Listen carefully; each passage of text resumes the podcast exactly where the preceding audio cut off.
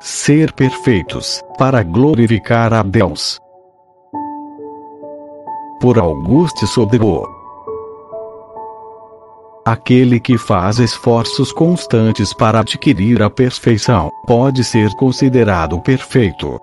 Essas palavras de São Bernardo são justas, pois a experiência mostra que só aqueles que já possuem um grande e perfeito amor continuam a trabalhar para aumentá-lo, sem jamais desanimar. Os outros, depois de um período de esforços e de lutas, sentem diminuir o desejo da perfeição e acham penosa demais a renúncia constante. Em breve, deixam de combater com a mesma energia do início, contentando-se com as virtudes já adquiridas. Não progridem mais. Portanto, é importante alimentar santas aspirações em nossas almas tornar nossas almas mais ardentes. Como disse São Francisco de Sales, à medida em que o desejo do amor vai crescendo, também o amor vai aumentando. Quem deseja ardentemente o amor, em breve estará amando com ardor. A alma que constantemente busca a perfeição, rende uma grande glória a Deus.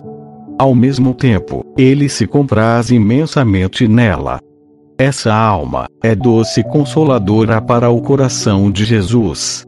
É para Jesus uma auxiliar fiel, que trabalha poderosamente com ele, para o bem da Igreja, para a salvação e santificação das almas.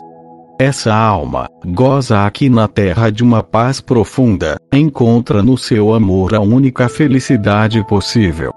No purgatório, sofrerá pouco, e achará alegria em espiar e sofrer.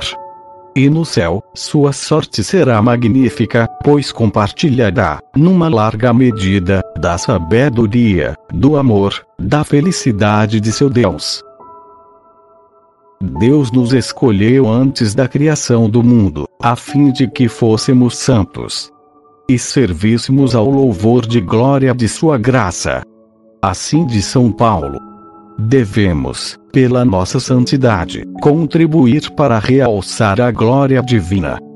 Glorificar a Deus pelas nossas virtudes, eis o fim da nossa vida, eis a razão de tantas graças com que Deus nos cumulou, eis o que Deus espera de nós, em troca de seus inúmeros benefícios.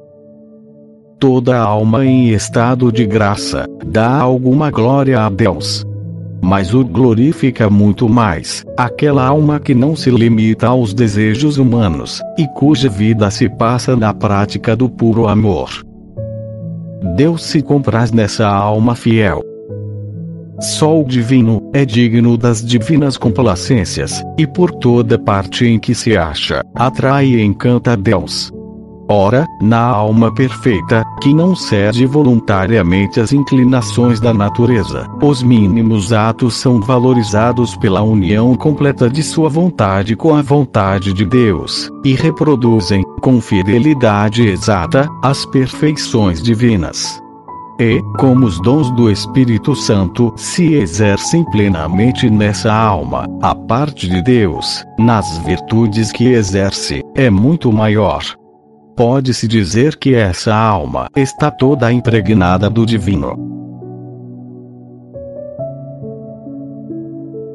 Se você deseja ouvir novos episódios, visite o site espiritualidadecatólica.com.